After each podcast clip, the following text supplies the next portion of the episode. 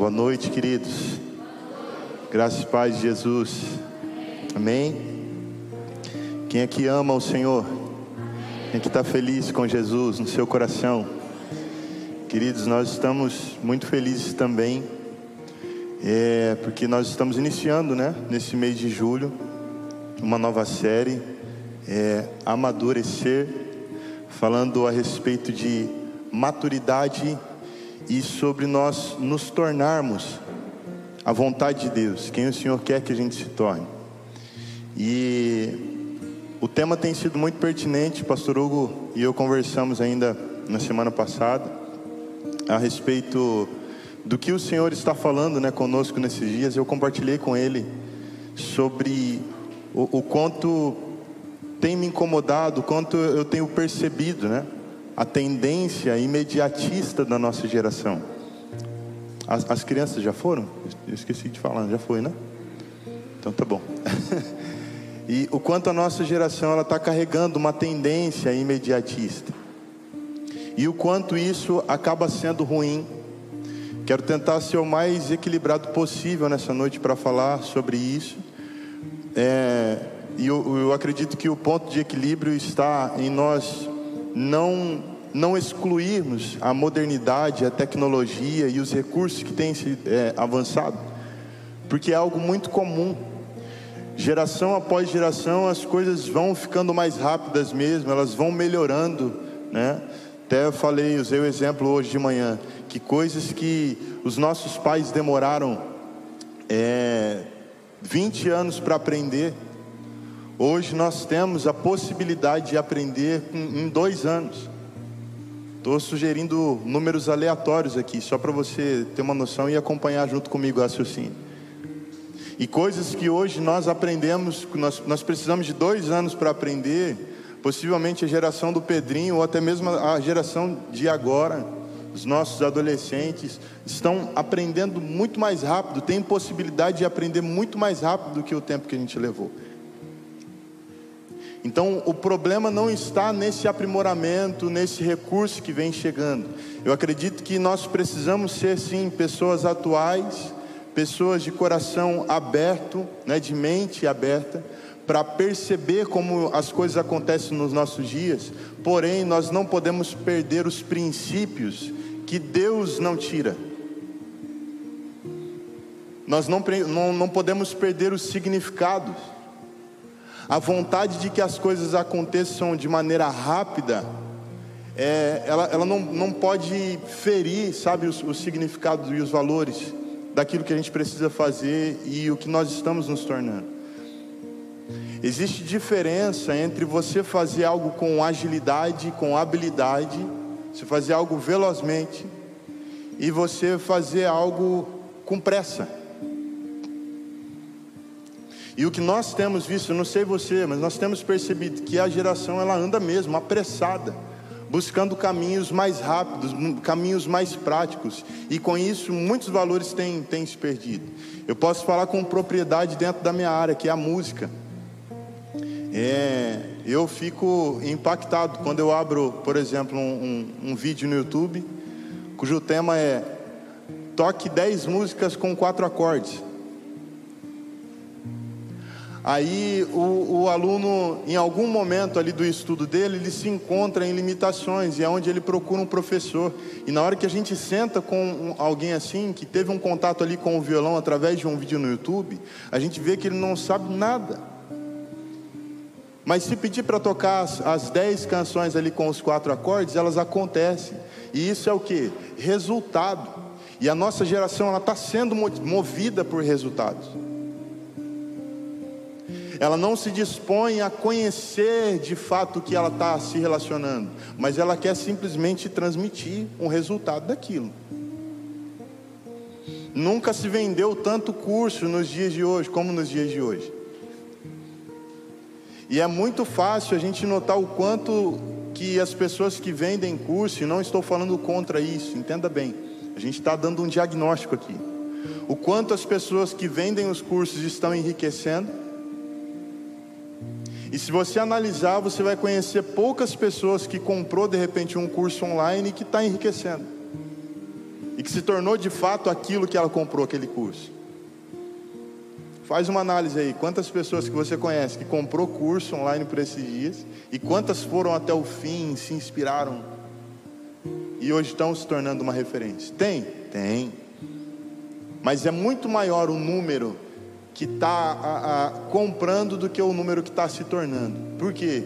Compra na busca por um resultado. Dez dicas para isso. Sete passos para aquilo. E a gente vai vai olhando essas coisas e vão atraindo a nossa atenção porque a gente tem fome. Mas uma coisa importante também a ser destacado nessa introdução, queridos, é que há diferença entre a, a informação e o conhecimento. Com certeza todos vocês vão sair daqui dessa noite com uma informação acerca daquilo que nós vamos tratar na palavra. Mas conhecimento é quase que impossível você sair daqui com conhecimento, porque o conhecimento ele fala exatamente dessa relação, conhecer, se relacionar, trazer para perto, se aprofundar. Uma outra palavra interessante para esse assunto de conhecimento é compreensão. E compreender vem de prender comigo. Quando nós compreendemos um assunto, nós prendemos esse assunto a nós. Aí a gente não fala mais dessas coisas igual a gente tem costume de dizer assim: não, não, eu até entendi o que foi dito. Eu não vou saber te explicar, mas eu, eu entendi. Nossa, foi muito bom. Por quê? Porque a gente está faminto de absorver informação e de dar resultado. Mas eu quero dizer para você nessa noite, iniciando nessa né, série, eu vou falar de, de uma coisa aqui. Com certeza no decorrer do mês, Pastor Hugo e eu, nós, nós vamos estar trazendo mais amplitude no assunto. A gente está só começando hoje. E eu queria começar colocando mesmo esse fundamento. Conhecer leva tempo. Conhecer, se relacionar, se aprofundar leva tempo. Nós cremos que Deus é o Criador de todas as coisas. Quantos, creem nisso? Amém? E Deus, como Criador, eu sempre menciono isso. Ele poderia ter feito tudo o que fez em milésimo de segundo. Com um pensamento, com um sopro, tudo poderia ter acontecido, mas não. O Senhor é, é permitiu que Moisés registrasse a criação como ela está na Bíblia. Seis dias o Senhor trabalhou e no sétimo descansou. E aí você vai observando a maneira como Deus criou. Primeiro dia, haja luz, e houve luz, e viu Deus que a luz era boa, e passou-se a tarde e a manhã. Está percebendo? Ele cria, analisa o que criou, fala e vê, vê se ficou bom, diz que ficou bom. Aí passa a tarde, passa a manhã, vem o segundo dia, aí ele faz de novo. Deus estava nos ensinando aqui. É para gente isso. Para a gente aprender os que, que a criação, a produção, o, o fruto, ele tem um processo para acontecer. Quem está comigo aqui? Amém? De repente vai ficar um pouquinho maçante nesse começo, mas eu, eu queria que você deixasse seu coração aberto, porque o Senhor me trouxe, me deu algo muito especial para compartilhar contigo. Amém? É, então, queridos, nós vamos vendo ali o, o começo mesmo no Gênesis. Quando Deus cria o homem e a mulher e, e dá a eles domínio, né, autoridade sobre tudo que deu, os animais é, é, que voam, os animais das águas, os terrenos, e deu autoridade sobre a terra e, sobre a natureza. Quando Deus faz isso para eles, Deus também faz aquele combinado que nós conhecemos a história. Ah, no meio do jardim a árvore da vida e também a árvore do conhecimento do bem e do mal. E Deus disse para o homem para que ele comesse da árvore da vida, mas que não comesse da árvore do conhecimento do bem e do mal, porque no dia em que deles, é, dele eles comessem, certamente eles morreriam. E olha só a proposta aqui, já, já existe um, um, uma luz. Quando Deus diz para o homem: come da árvore da vida. Olha o fruto que Deus quer oferecer para a gente. Olha o fruto que Deus propôs ao homem: o fruto da vida. Que não dá para ser distinguido em uma hora, em um mês, em sete passos, mas é distinguido na vida, num caminhar, num dia após dia. Essa é a maneira de se adquirir conhecimento segundo aquilo que Deus propôs para nós. E aí Deus disse que se o homem comesse do conhecimento do bem e do mal, ele certamente morreria. E é interessante que quando a serpente chega para conversar com Eva, ela diz assim para Eva: O que é que o Senhor disse para vocês em relação às árvores? Não pode comer de nada? Ela disse: Não, a gente pode comer de tudo. Somente a do conhecimento do, é, do conhecimento do bem e do mal, que nós não devemos comer e nem nela tocar. Porque ele disse que se nós comermos, a gente vai morrer. Aí a serpente fala assim: Não, na verdade, se vocês, Deus sabe que no dia em que vocês comerem, os vossos olhos serão abertos. E como Deus, vocês serão conhecedores do bem e do mal. Olha que legal isso. Aquilo que legal e, e sinistro ao mesmo tempo. Aquilo que Deus chamou de morte, Deus disse: se comer, morre. A serpente diz: não, você vai ter uma outra visão da coisa. Seus olhos serão abertos e até nos dias de hoje tem muitas coisas que para nós é, é, são, é uma abertura de olhos se interessar.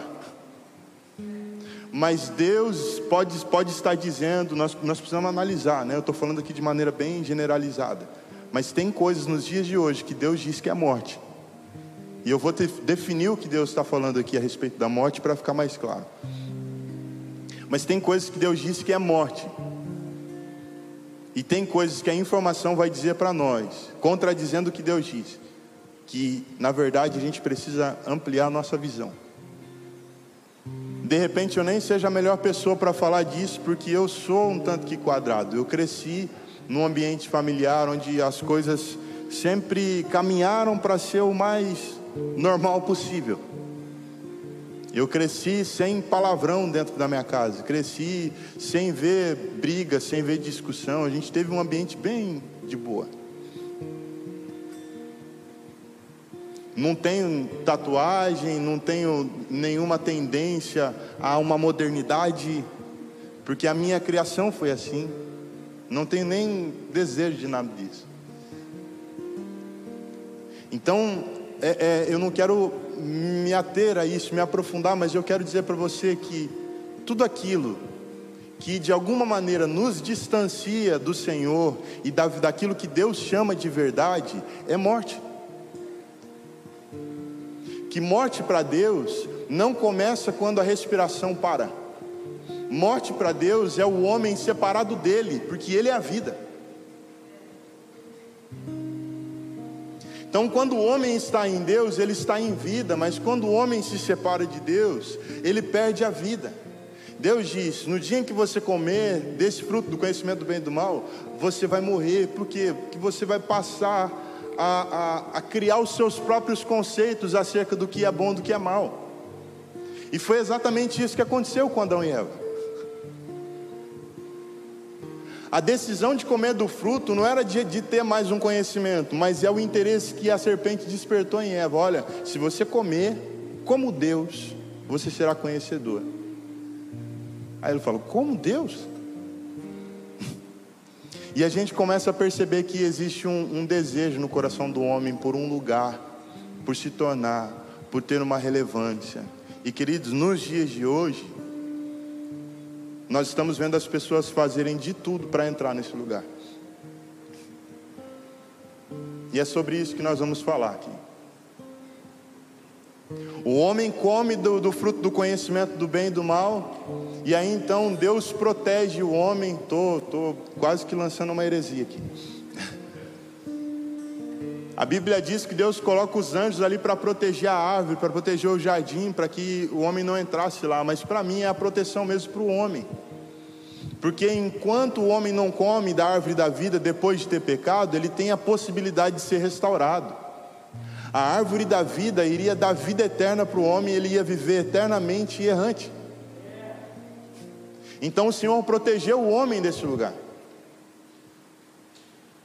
E aí, como é que Deus refaz o caminho? Porque é o próprio Deus que refaz.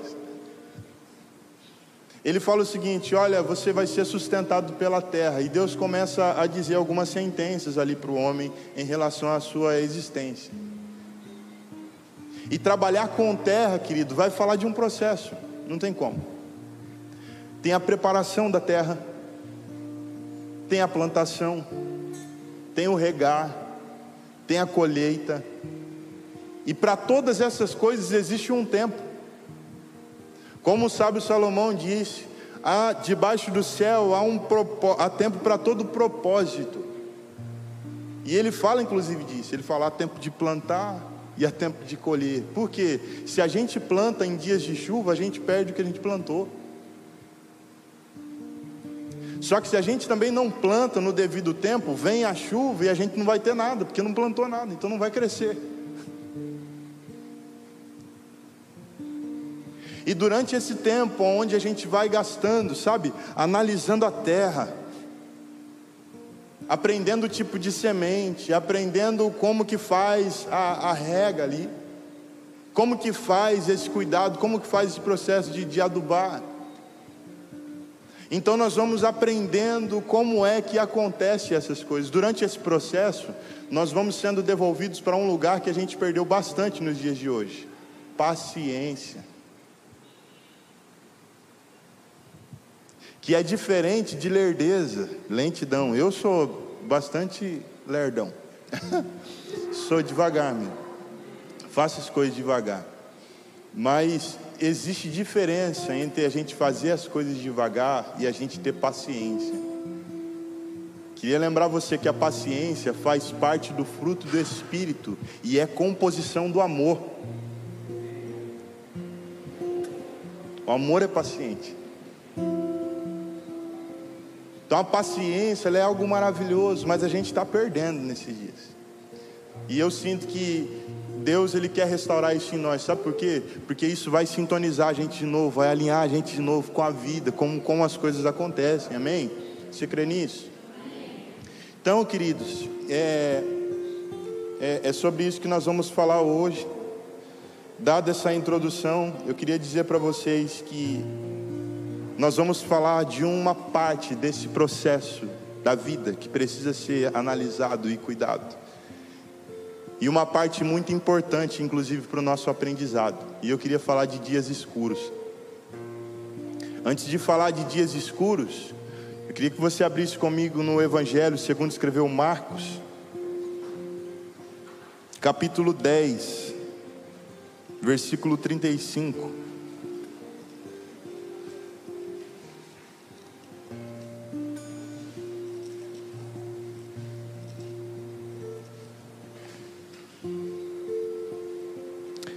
Dez, trinta e cinco, do 35 ao 41. Dizer para vocês que foi Jesus que ensinou os seus discípulos, e, e os seus discípulos eram homens falhos, e muitos, muito parecido com a gente.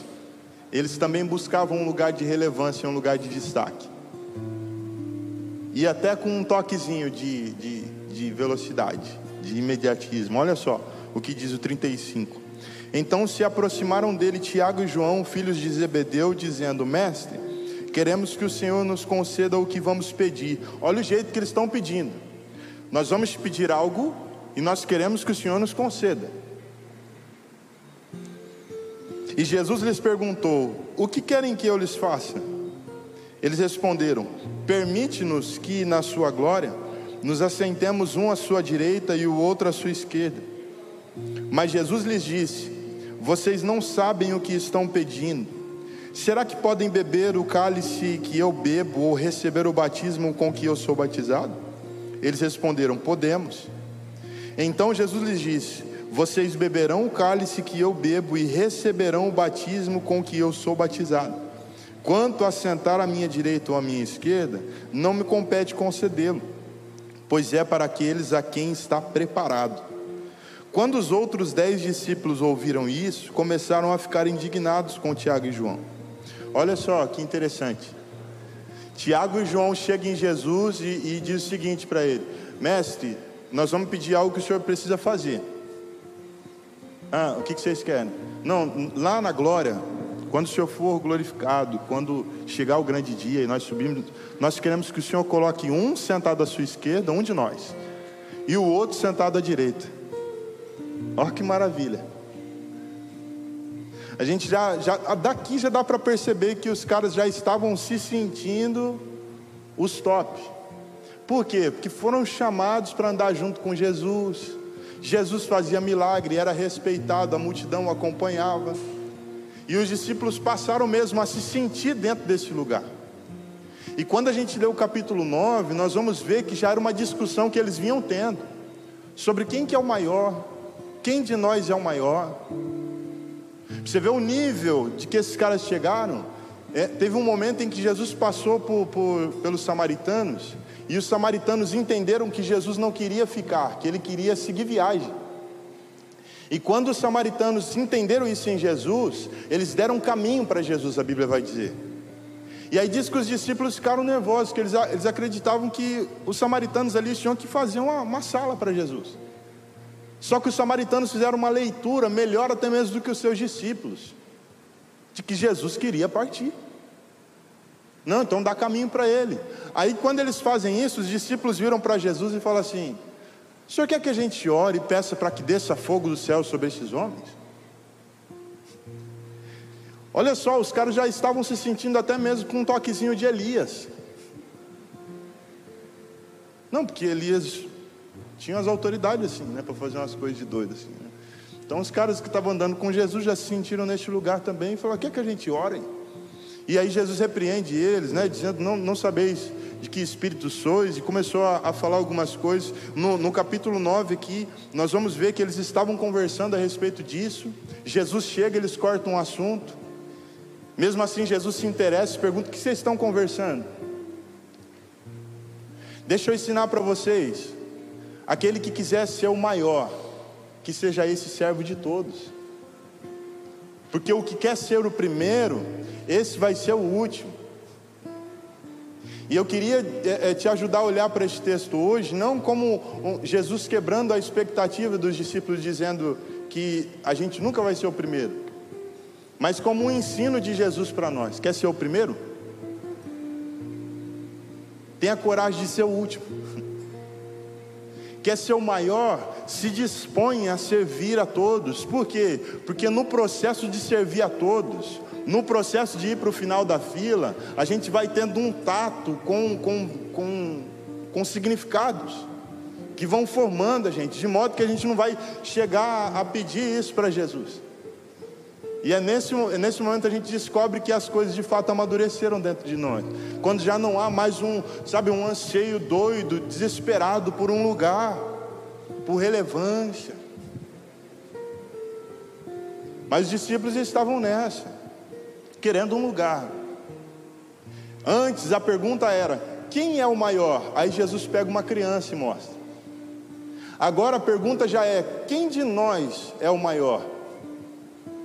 Aí chega nesse nível aqui do Tiago e João chegar em Jesus e falar assim: Senhor, nós vamos te pedir uma coisa e o Senhor precisa fazer.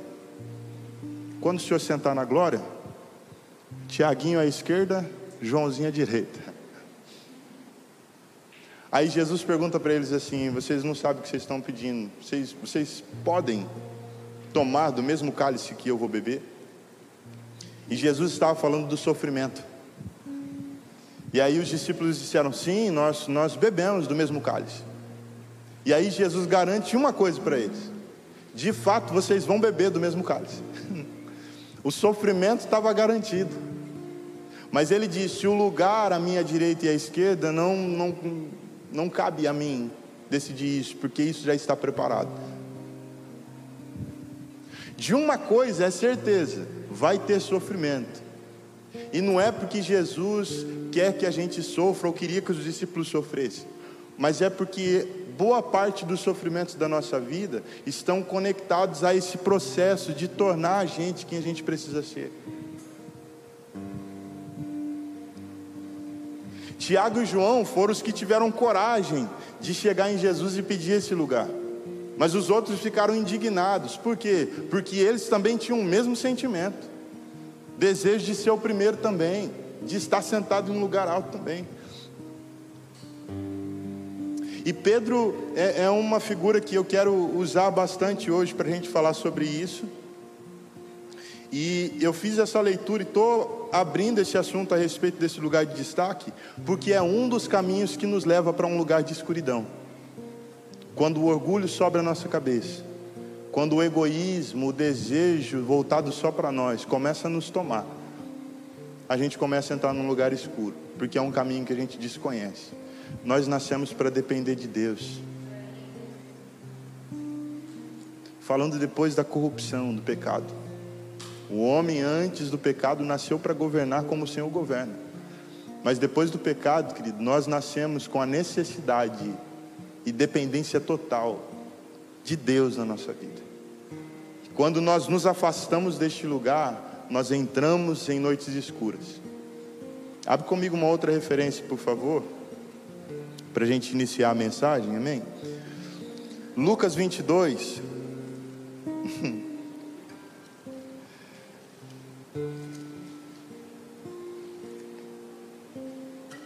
É melhor falar num tom de brincadeira, né? Lucas 22, versículos 31 até o 34.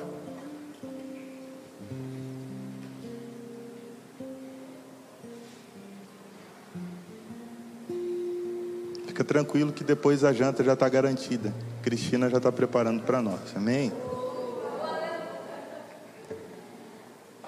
Sobrou arroz carreteiro.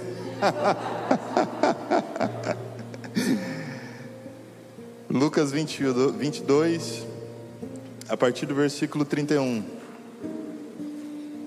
Quem achou, diga achei. Estão felizes, gente? Simão, Simão, eis que Satanás pediu para peneirar você, como trigo. Eu, porém, orei por você, para que a sua fé não desfaleça, e você, quando voltar para mim, fortaleça os seus irmãos. Porém, Pedro respondeu: Estou pronto para ir com o Senhor, tanto para a prisão como para a morte. Mas Jesus lhe disse: Eu lhe digo, Pedro, que hoje, antes que o galo cante, você negará três vezes que me conhece. Queridos, primeira coisa que você precisa saber aqui: Pedro estava com uma consciência, erra, consciência errada acerca de si mesmo.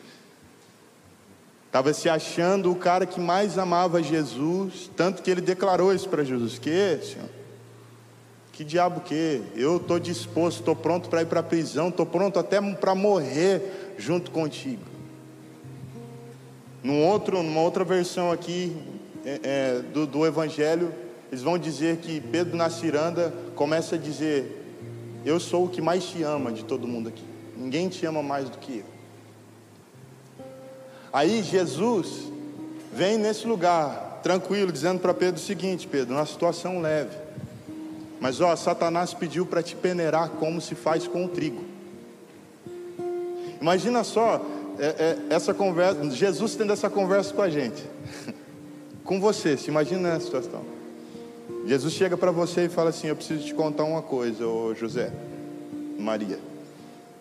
Satanás pediu para eu peneirar sua vida como se faz com o trigo. Primeira coisa, o Senhor não deixou, né? Não, peraí. Certinho lá na igreja, dando dízimo todo mês, aí você vai. Não, não, eu deixei. Mas eu vou orar por você. Ó, oh, oh, que legal, né?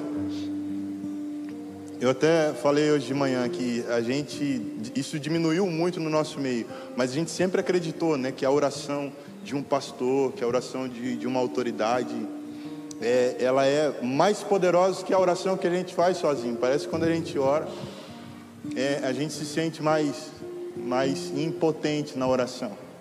Mas se vir um pastor e orar, não sei se é o tom da voz, se é o jeito que fala. Fala, não, não, agora vai. Essa oração é, é de poder mesmo. E, e eu acredito que sim, existem homens que, homens e mulheres, pessoas de autoridade que têm um caminho de oração. Às vezes, de repente, é porque ora bastante, né? Aí tem intimidade, então na hora que ora a gente vê a afluência ali da, da oração, fala, é, é diferenciado. Mas eu queria dizer para você, querido, que Jesus é o nosso fiel intercessor diante do Pai. É Jesus que intercede pela gente. E ele não começou a fazer isso depois do Novo Testamento. O próprio Deus já vem fazendo isso desde o começo. O homem pecou e colocou uma folhinha de figueira para tapar. Mas foi Deus quem preparou o holocausto ali e fez uma, uma roupa, fez uma veste de pele de animal para cobrir ele de verdade. Porque é o próprio Deus que prepara esse caminho, que intercede pelo homem. Caim foi lá, matou o seu irmão Abel. Deus falou para ele: Ó, a terra está fechada diante de você. Você não vai prosperar em nada agora. E quem te achar vai querer te matar. Aí ele fala: É muito pesado para mim. Aí Deus prepara, então eu vou colocar em você um sinal. Quem te achar não vai poder te matar. E eu vou te dar uma chance para que a terra continue respondendo de alguma maneira a você. Aí Caim sai. E ele faz isso com todo mundo, com Noé, com Moisés, com Abraão. Com Abraão, com Moisés.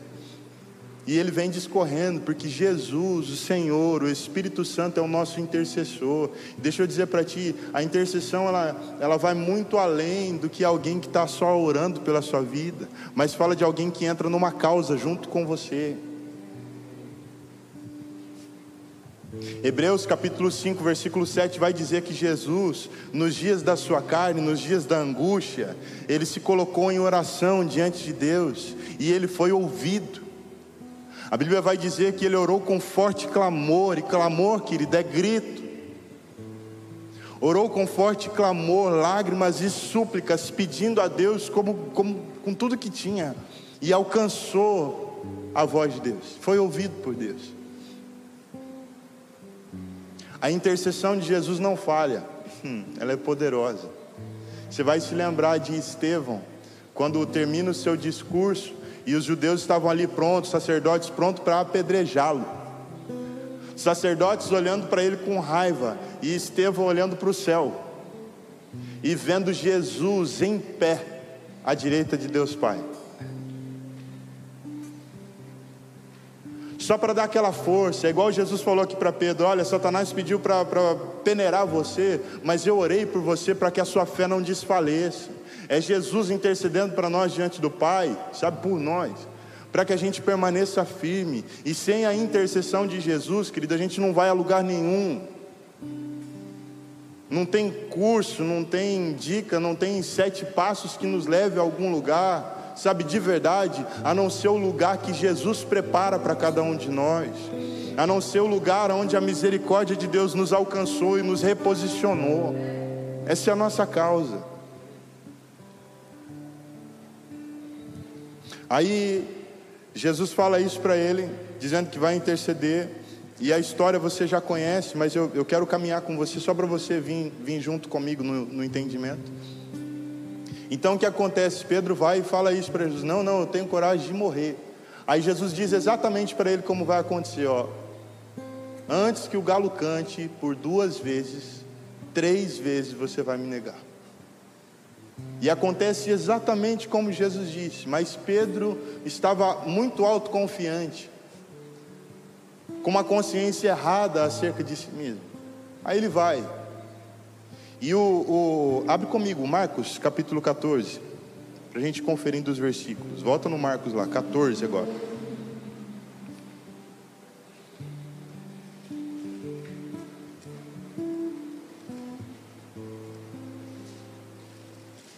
Marcos 14, versículo 54.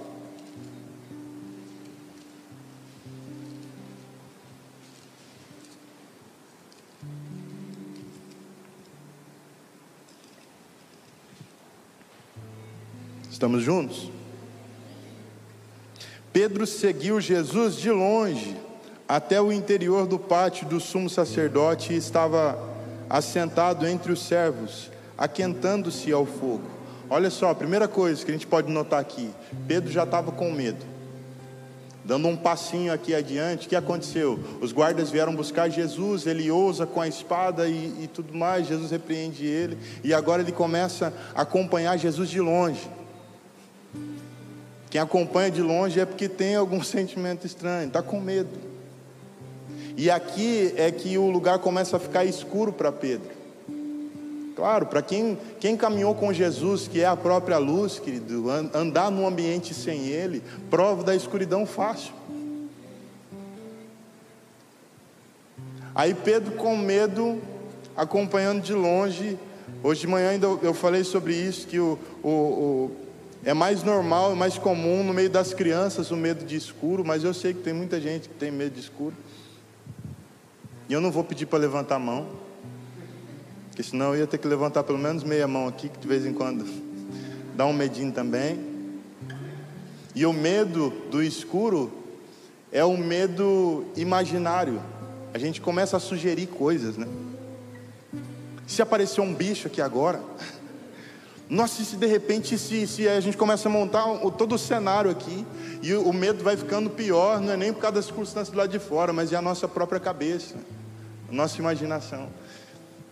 E para não dar nada, como se não bastasse o medo, a Bíblia diz aqui que Pedro ele foi para perto da fogueira, foi se aquentar, que possivelmente devia estar frio. Vai juntando essas duas coisas. Escuridão, três, né? Escuridão, medo, frio. Aí achou uma luz, achou uma fogueirinha. Aí quando acha uma fogueirinha no meio da escuridão, falou: opa, é aqui que eu vou ficar seguro. Eu não sei se está acompanhando comigo, mas isso é estação, estações da nossa vida. De lugares escuros que a gente só quer achar uma luz para dar um descanso. A primeira luzinha que achou parou ali, falou assim: não, agora eu estou encontrado. Na hora que ele para, achando que estava tranquilo naquela luz, quentinho, uma das servas olha para ele e fala assim: Ah, você não era um deles?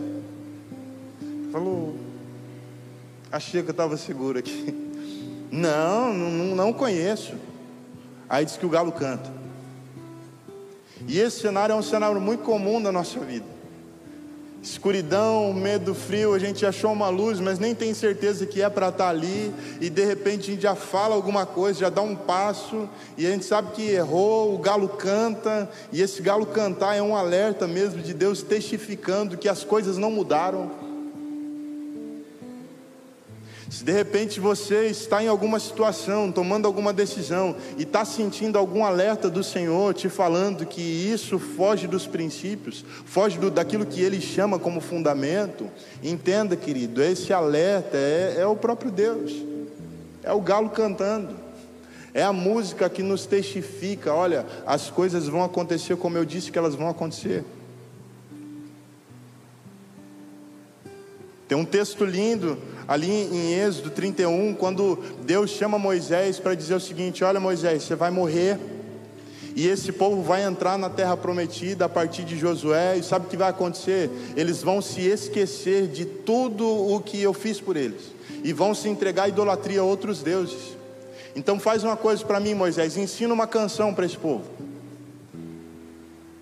que na hora que essas coisas acontecerem, eles adorarem outros deuses, e eu derramar minha ira sobre eles, a descendência deles vai cantar essa canção, e eles vão se lembrar que eu disse como as coisas iriam acontecer. E esse também é o caminho de volta, é o galo cantando, é o galo do Antigo Testamento é esse. E quando o galo canta, irmão, esquece, só tem um caminho, volta. Versículo 66. Estando Pedro, estamos juntos aí? Estando Pedro embaixo do pátio, veio uma das empregadas do sumo sacerdote, e vendo Pedro que se aquecia, fixou os olhos nele e disse: Você também estava com Jesus no Nazareno. Mas ele negou, dizendo: Não conheço nem compreendo o que você está falando. E saiu para o pórtico, e o galo cantou.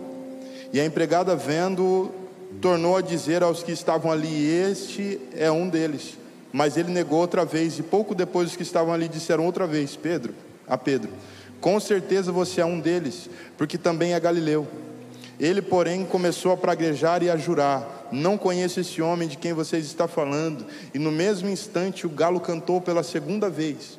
Então Pedro se lembrou da palavra que Jesus que tinha dito: Antes que o galo cante duas vezes, você me negará três vezes. E caindo em si, começou a chorar. Para Pedro, um dia completamente difícil. Mas Jesus sabia desse caminho. Mais do que isso, Deus que não perde o controle de nada, que é soberano, cria situações de dias escuros para a gente. Isaías 45, no versículo 7, vai dizer que Deus criou a luz e Ele formou as trevas, e Ele mesmo promove a paz, e Ele mesmo cria os conflitos. Por quê? Porque este é, é um, um dos, dos processos que a gente precisa passar para retornar a nossa consciência real em Deus, do quanto nós necessitamos de Deus. Quantos estão comigo? É um, é um dos processos, são dias escuros. Nesse lugar aqui, Pedro começa a chorar e começa a lembrar daquilo que Jesus disse. E eu quero, quero ler com você, João, vá lá comigo, por favor. Versículo, capítulo 21.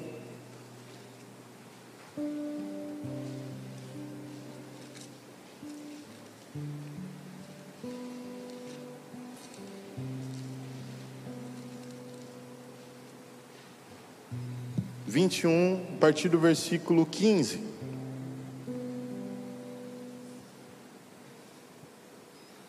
Depois de terem comido, Jesus perguntou a Simão Pedro: Simão, filho de João, você me ama? Mais do que estes outros me amam? Ele respondeu: Sim, o Senhor sabe que eu amo. Jesus lhe disse: Apacente os meus cordeiros. Jesus perguntou pela segunda vez: Simão, filho de João, você me ama? Ele respondeu: Sim, o Senhor sabe que eu amo. Jesus lhe disse: Pastorei as minhas ovelhas. Pela terceira vez, Jesus lhe perguntou: Simão, filho de João, você me ama? Pedro ficou triste por Jesus ter perguntado pela terceira vez: Você me ama? E respondeu: O Senhor sabe todas as coisas, sabe que eu o amo. E Jesus lhe disse: Apacente as minhas ovelhas. Em verdade, em verdade lhe digo que quando eras mais moço, você se cingia e andava por onde queria. Estamos juntos aí, queridos? Mas quando você for velho, estenderá as mãos e outro o cingirá e o levará para onde você não quer ir. Jesus disse isso para significar com que tipo de morte Pedro havia de glorificar a Deus. Depois de falar assim, Jesus acrescentou: siga-me. Aqui já é o encontro, já é a volta, que Jesus tinha previsto. Olha, Satanás vai te peneirar, eu vou orar por você, mas você vai voltar. E na hora que você voltar, você vai fortalecer teus irmãos. Jesus já fala logo o propósito da escuridão. E o fruto também desse processo, que é o que? Fortalecer as pessoas que estão com, com você. Quer, quer observar quem está dando frutos de maturidade? Observa as pessoas com, com quem ele anda, com quem caminha junto, as pessoas com quem convive, porque quem está dando fruto de maturidade está fortalecendo quem está perto.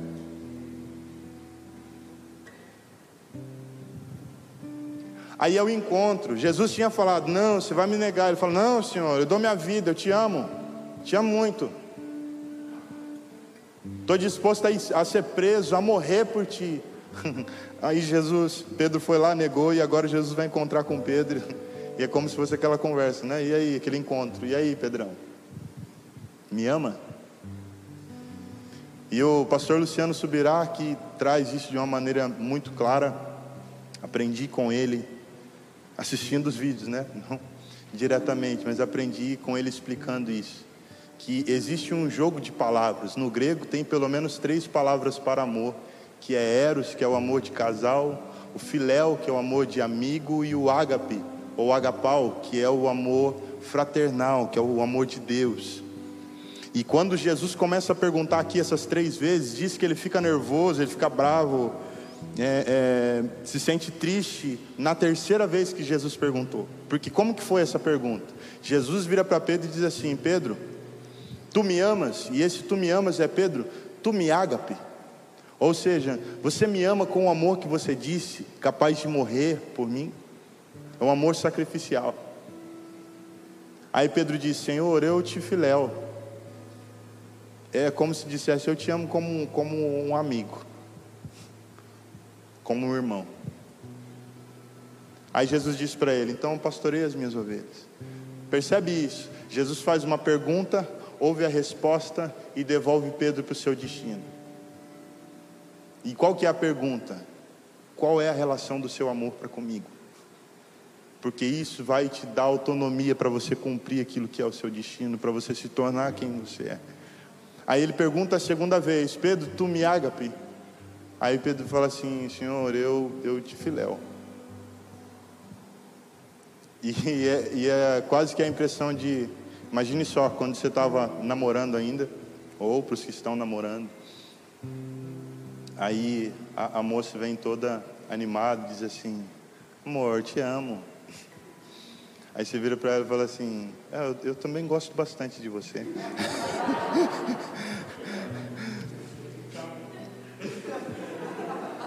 tá, né? É quase que essa relação. E aí, Pedro, me ama? Ele fala, é. E aí diz que a terceira pergunta, a terceira vez que Jesus pergunta para Pedro, ele diz: Pedro, tu me filéu? Como quem pergunta, é só isso que você tem mesmo para me dar? É só esse amor que você tem para oferecer? Aí Pedro responde para ele: Senhor, o senhor sabe, o senhor me conhece. E aqui as coisas voltam para o lugar. No cenário anterior, Jesus estava dizendo o que iria acontecer e Pedro estava rebatendo, dizendo, quase que dizendo Jesus: está doido, não tem nada disso. Mas aqui não, Jesus, eh, Pedro responde dizendo o seguinte: Jesus, é o Senhor que sabe, é o que o Senhor falar. As coisas estão voltando para o lugar aqui já na vida de Pedro. É só isso, Pedro, é só isso. Queria até te amar o agapau, mas eu só consigo o filéu mesmo.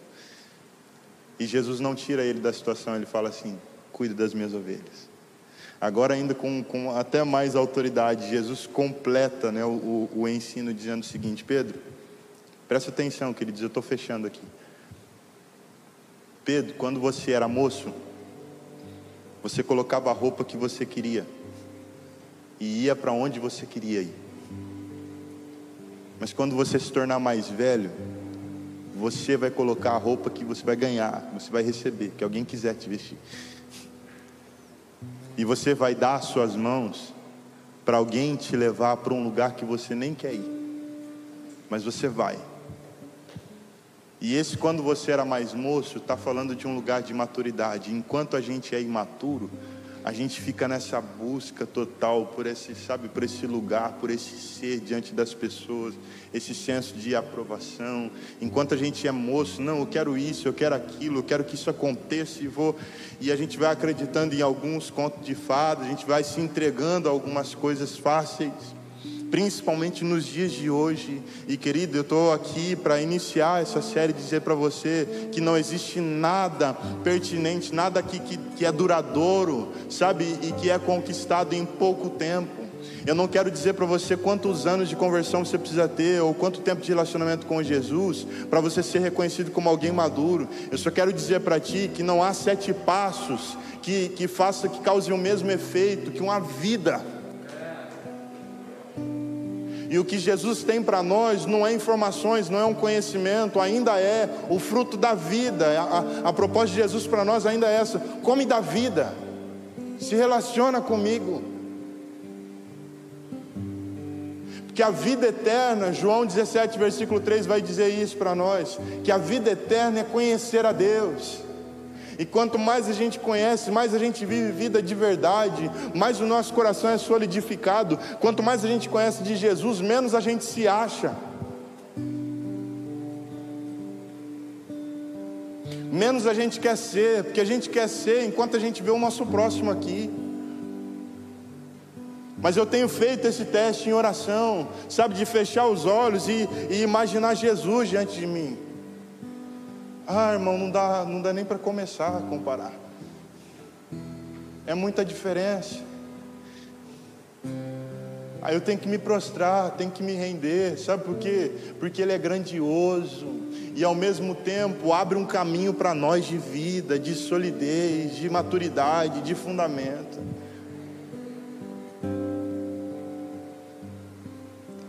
Pedro, quando você era mais moço, você e escolhia o que você queria fazer.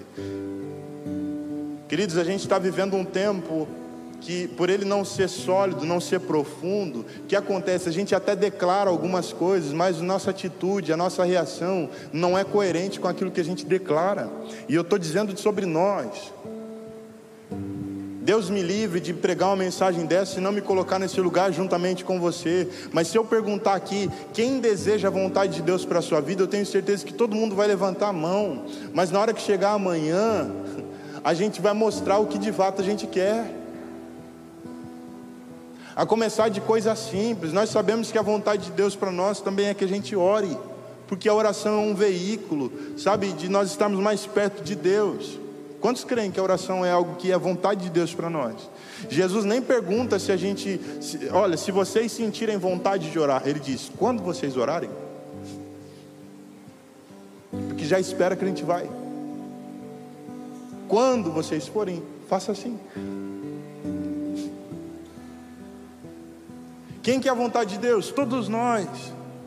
Mas às vezes em coisas pequenas a gente está mostrando a nossa decisão, a gente está mostrando ainda o quanto a gente é moço e quer escolher qual roupa e qual lugar a gente quer frequentar. E enquanto a nossa vida trilha esse caminho, querido, a gente está sujeito, sabe, a bater cabeça, a entrar e andar num lugar de escuridão. Mas eu vim dizer para você também nessa noite que o lugar de escuridão é um lugar muito propício para a manifestação de Deus. Deus é luz e nele não há trevas, mas Deus opera em meio à escuridão.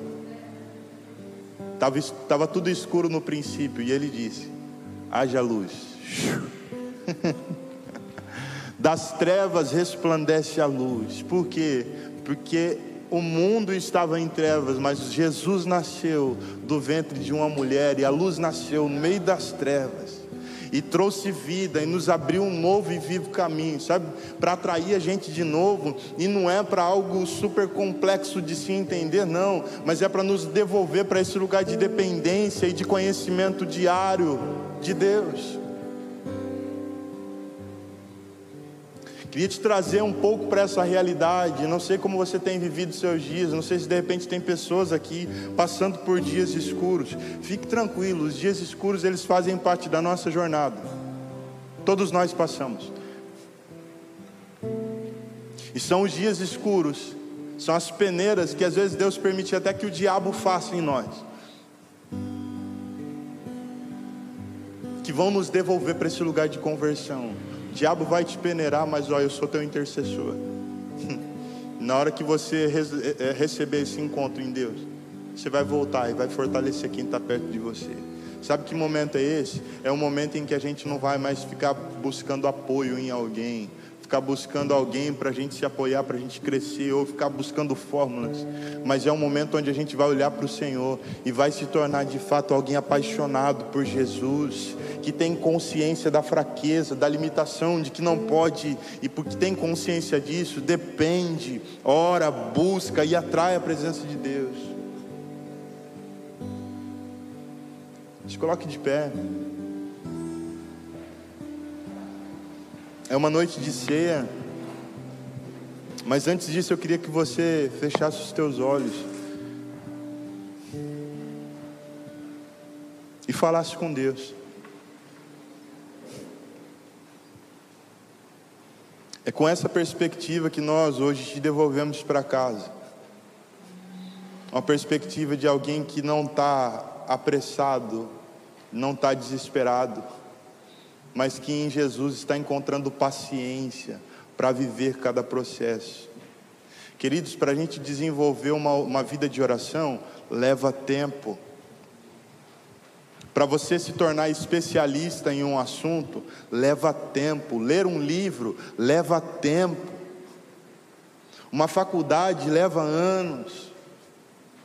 Qualquer profissão sendo aprendida à risca, sabe, com, com com a raiz mesmo da coisa, com a verdade, leva tempo. Nós não podemos ser enganados pela tendência desses dias, acreditar em sete passos, em três dicas, em um curso de dois meses que vai mudar a nossa história. Não, o que muda a nossa história é o, é o quanto nós temos coragem de permanecer, dependendo de Jesus, entendendo o que Ele está falando para nós. Sabe, eu não estou não tô querendo que você viva uma vida é, é, presa à religiosidade, ao, ao, à rotina da igreja. Não, não estou falando disso. Que às vezes quando a gente fala de coisas espirituais, fala de estar perto de Deus, a gente volta para essas coisas. Mas deixa eu dizer para você, o que nós estamos conversando aqui é a respeito de vida, vida de verdade, vida que perdura, vida que tem sentido e significado, é vida perto de Jesus.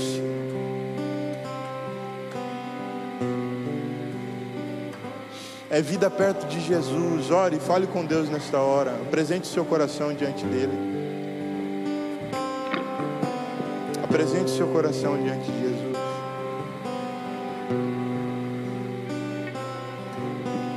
Qual é a visão que você tem acerca de si mesmo? Como você se vê? E a outra pergunta mais importante é como Deus te vê. Existe um convite para nós nessa noite e está aqui na frente essa mesa, um convite de nós renovarmos a nossa aliança com o objetivo, com o propósito de estar mais perto de Jesus. Ore, se aproxime de Jesus hoje. De repente você não orou a semana inteira.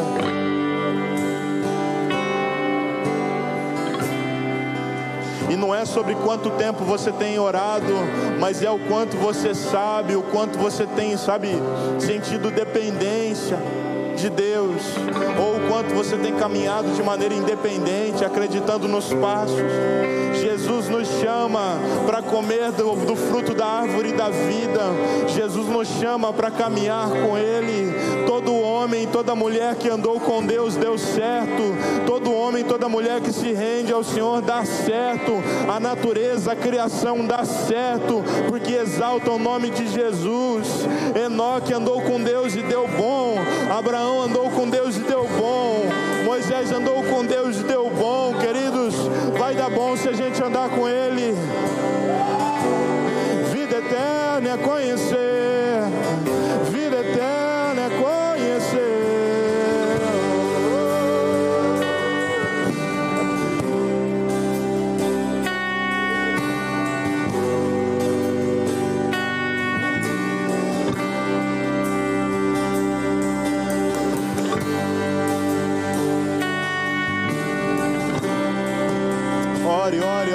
Senhor, feche os teus olhos e ore, busque, busque a Ele.